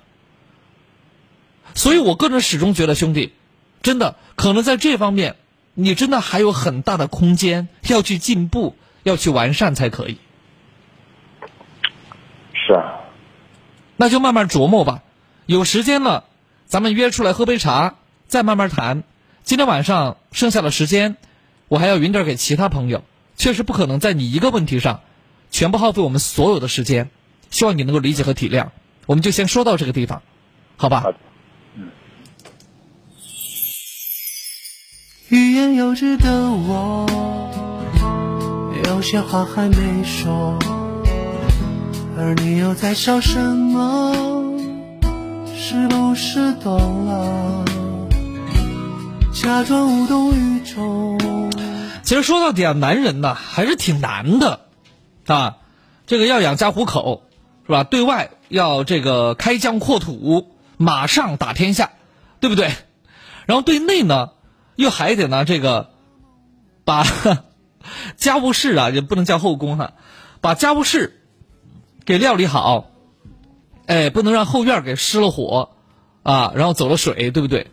男人是不好，不好当的，但是也不是说特别难，只要你找对了其中的方式方法，我觉得还是可行的。当然，方式方法跟什么呢？跟这个家庭的家庭性格是有关系的。你比如说，有些家庭就很民主，动不动开家庭会议，一起来讨论某些事情，那可能用这种温和的方式就解决了，对吧？可有些家庭它不一样，可能就是属于那种。战火纷飞的年代，几挺机关枪，你对着我，我对着你，但是往往这种快人快语，啊，看起来很火爆的这样的一个场面，它其实也不那么伤人，因为大家伙都明白，因为是一家人呢，啊，爸爸妈妈也好，做子女的也罢，或者做晚辈的也罢，是什么样的性格，其实一家人是最清楚不过的了。我个人觉得，在亲人面前。啊，表达出自己内心的真实想法，是有必要的且应该的，只是说适当的讲究一下方式方法。飞多久才能相互察觉？就像是夏夜，我是星空点点。陪着你才能闪烁，直到不可或缺。故意撞你的肩，听你责备瞬间，在乎的感觉竟然那么甜。你就像是好，这里是九三八重庆私家车广播正在直播的午夜星空下，啊，我们的幸福热线零二三六三六三五九三八和六三六二零二七四，你好，小白。嗯，你好。嗯，你好，请讲。嗯，你怎么说呀？因为前段，我一我反正出了社会，一共谈过两段的恋情嘛，一段都是，反正很，反正都是不美好嘛，后来。因为那段感情过后，我都没有再接触过女异性朋友啊，还有是说是没耍过朋友。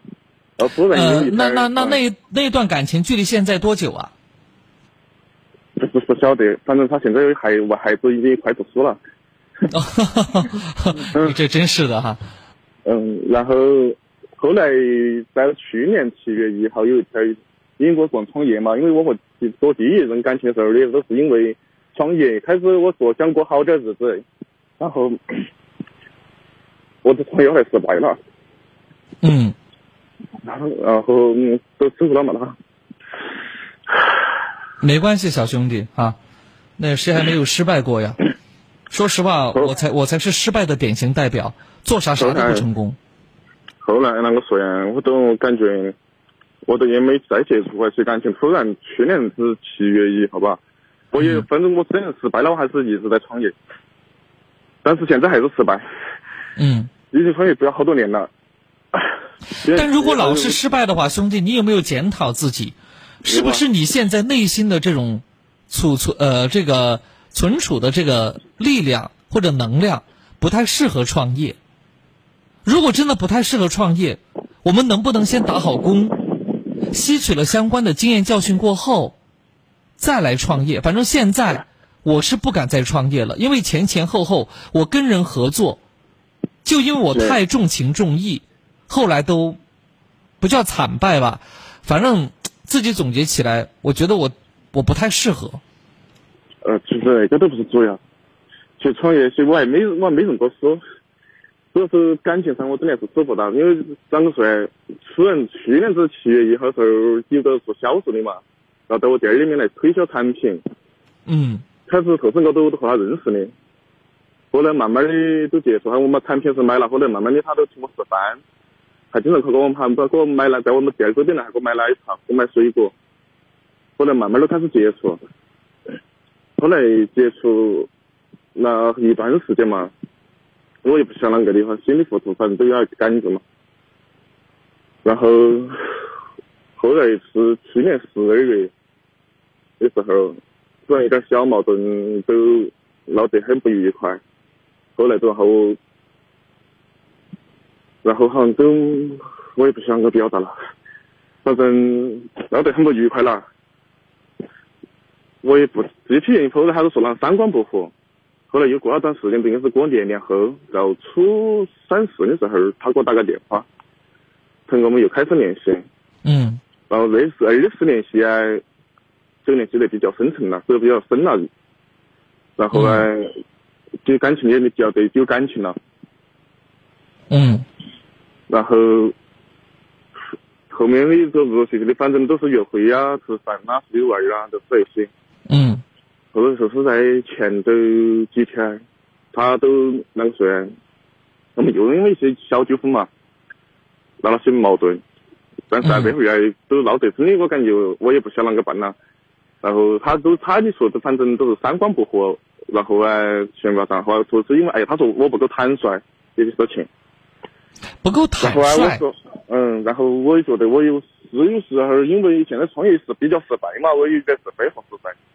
然后突然那些都不重要，突突然就是反正也是把朋友圈也删了，我也没跟兔子前头几天都删了嘛。然后突然昨天晚上一点半的时候，我给他给我发个短信来，刚好我反正我也没睡觉，我看到了，他喊我给他讲个故事，讲个笑话。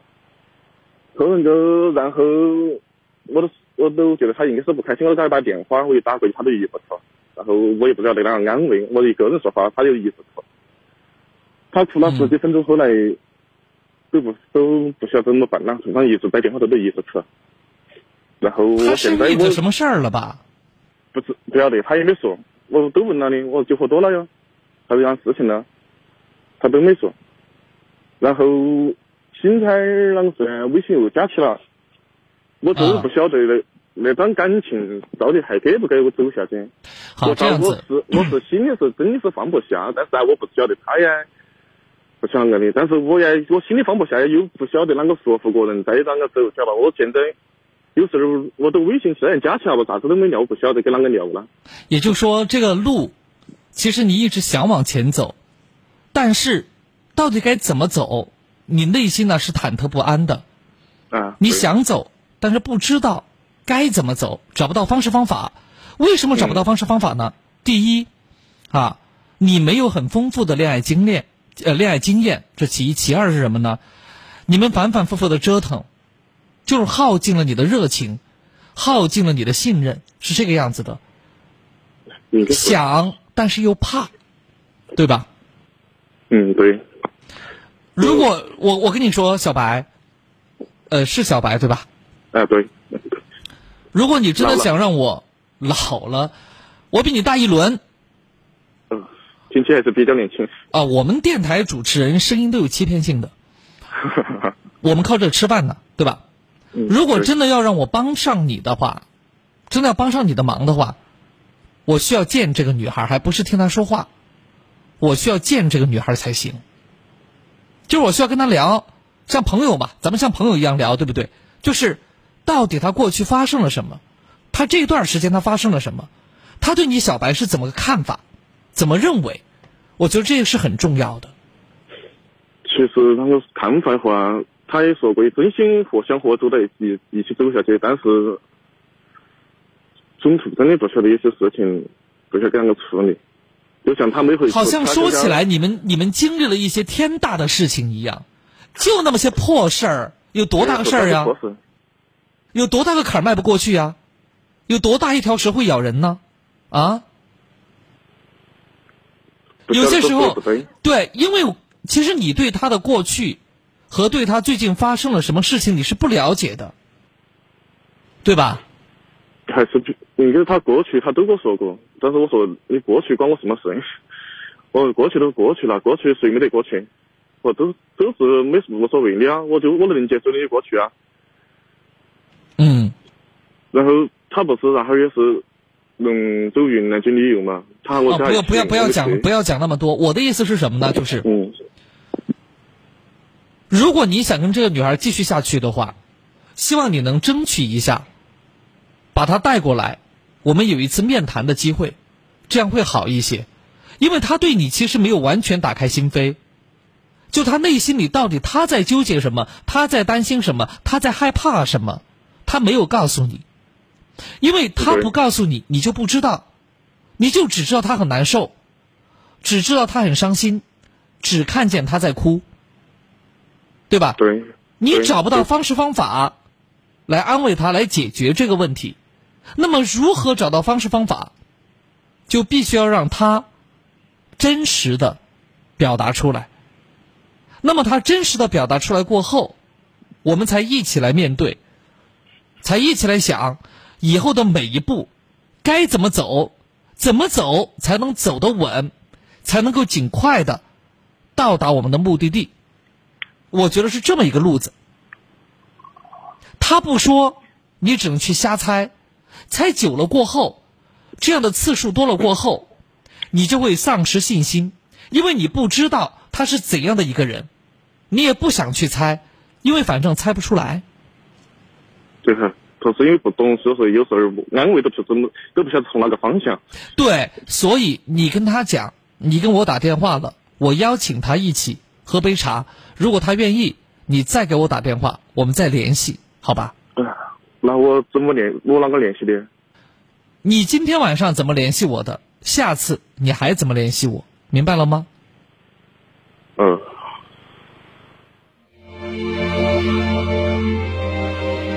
这说女人心海底针，确实是这样的。他若不告诉你，你可能猜破了天都猜不出来。另外，幺八三六在说，安康老师，你可否帮我劝一下这个初二的学生？他喜欢你，到现在为止还在听你的节目，明天还得上学呢。那个小伙子，赶紧关关掉广播哈，赶紧的上课哈，明天还得上课，听到没？看到了明明白白的远方，我要的幸福，我要稳稳的幸福，能抵挡末日的残酷。在不安的深夜，能有个归宿。我要稳稳的幸福，能用双手去碰触。每次伸手入怀中，有你的温度。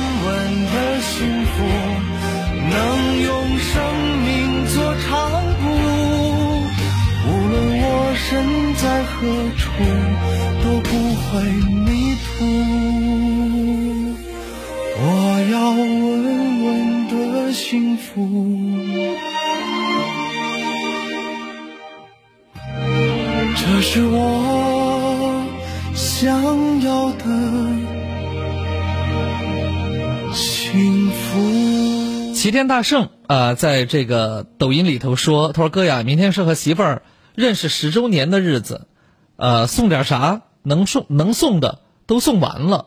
咦，不能说能送的都送完了吧？应该没有吧？那你送个啥呀？对吧？你曾经都送过一些什么东西啊？嗯？”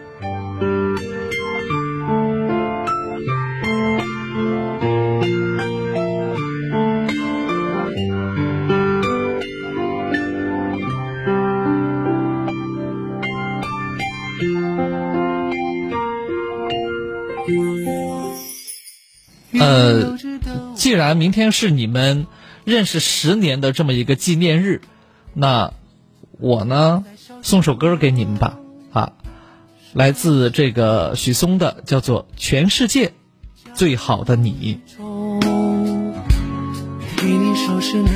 好，我们的热线呢继续为大家开通着哈，呃，如果来得及的话，大家搞快点的话。还。能接听一位朋友的热线哈，零二三六三六三五九三八和六三六二零二七四。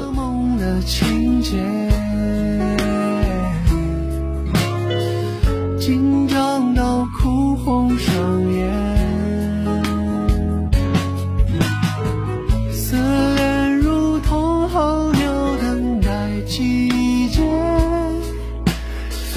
多久才能相互察觉，你就像是夏夜，我是星空点点，陪着你才能闪烁，直到不可或缺。故意撞你的肩，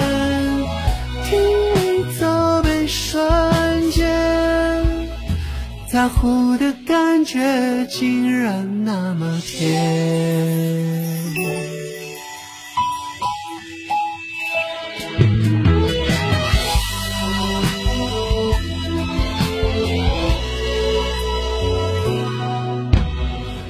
你讲着梦的情节，紧张到哭红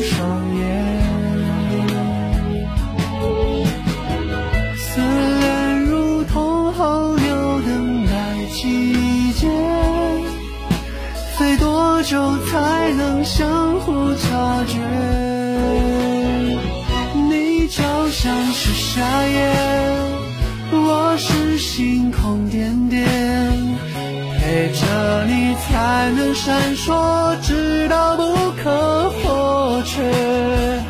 故意撞你的肩，听你责备瞬间，在乎的感觉。竟然那么甜，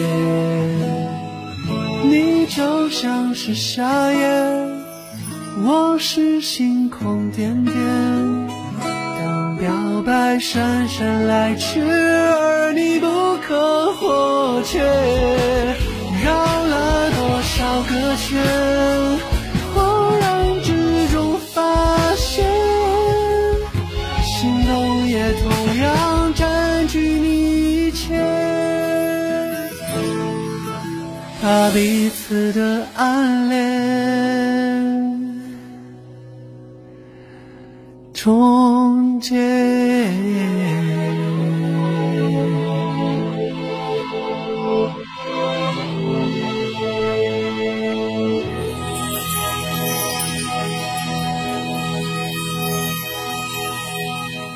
好，接下来我们有请今晚的最后一位朋友。喂，你好。呃，你好。哎，你好，我是安康，请讲。我是小鹏。呃，啊，彭先生，你说。呃，老师就是那个我的老婆，她姓刘，她叫刘翠玉。我的儿子，他他也姓刘，他跟着我老婆姓。啊。我我我想让我儿子把名字改回来。那如果要想儿子把这个名字改回来的话，必须要经得你老婆的同意才可以。就是我老婆，她就是不同意啊。哎，其实跟他姓和跟你姓，我觉得问题都不太大。就是我们老彭家这一代只有我一个人。那你再生一个呗。生那个同样的事情的话，那个龚律师他们家遇到过，因为龚律师他们家第一个小孩是，呃，跟着那个龚律师的老婆姓的。啊，后来他们再生一个的时候，就就跟着龚律师姓了。你们就要这么去解决，因为现在小孩在，如果你老婆不愿意改这个名、改这个姓的话，是个麻烦的事情。她不愿意改不过来，我就直接告诉你哈。那么你要么就求她，要么就跟她商量。她实在不愿意，那么就只有再生一个。再生一个，你觉得还有问题的话，那我也没辙了。不过刚才您这个语气和态度呀，说实话，您真不像。三十八岁的驾驶员就那么成熟说的话，所以您这电话不敢往下接了。祝你好运。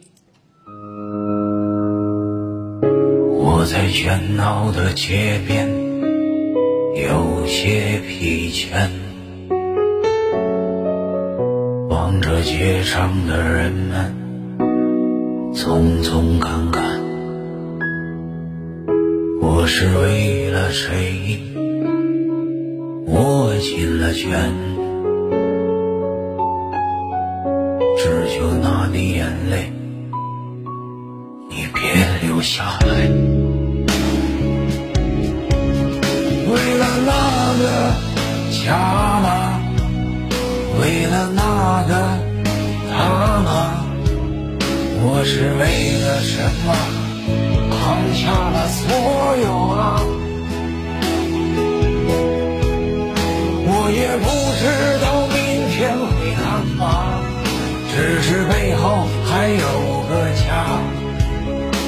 只求他们能平平安安的。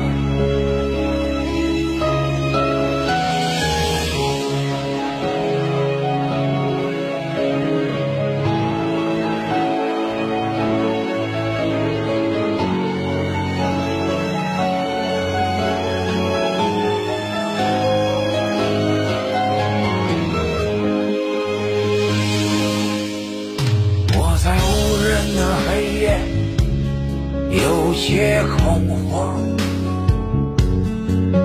尽管雨打风吹，我还是要坚强。男人应该挺起胸膛，可你没见我狼狈模样。有些苦还不能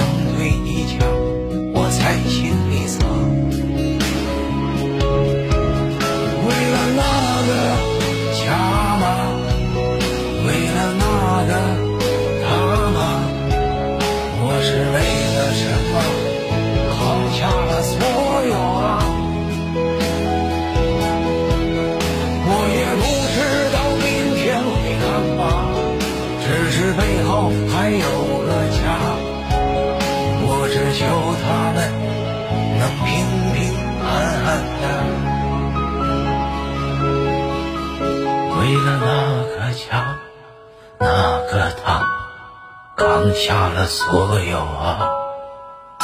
啊，由于时间关系，咱们不能再接听热线了哈。那这个微信公众号九三八重庆私家车广播，微信公众号九三八重庆私家车广播，呃，还有呢，就是咱们的抖音啊，抖音呢是安康九三八，还有几分钟的时间啊。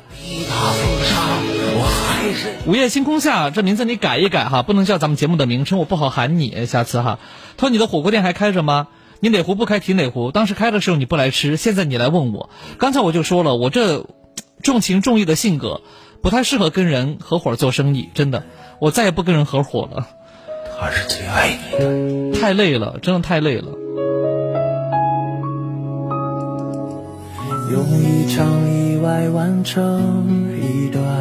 相遇，也许是宿命把我们绑在一起。你装进我的心，留一道印记，再不能抹去。我擦光所有火柴，点亮过去，却看到一地灰烬，爱过的证据。亲爱的，我不懂，深爱的我们为何会分离？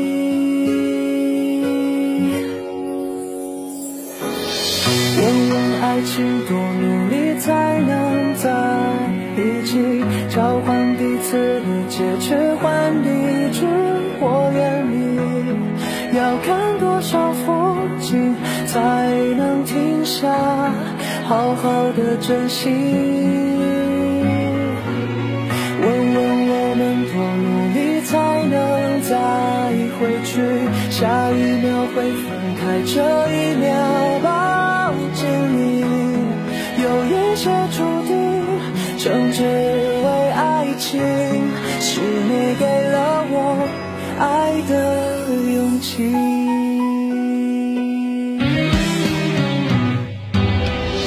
这一场缘分让我遇见了你，能否再借过一场永远的运气？亲爱的我。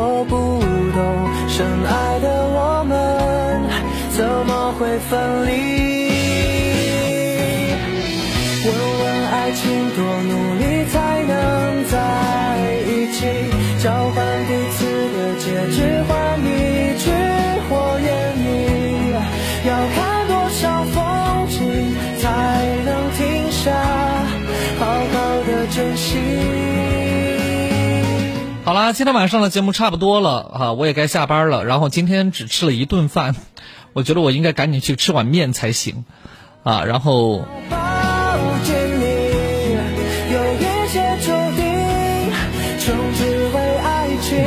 有没有约一块儿吃碗面的啊？朋友有吗？好，感谢各位收听今晚的午夜星空下二零二零与爱同行，我是安康，祝你好运，祝我们的重庆好运。那明晚同一时间我们再会。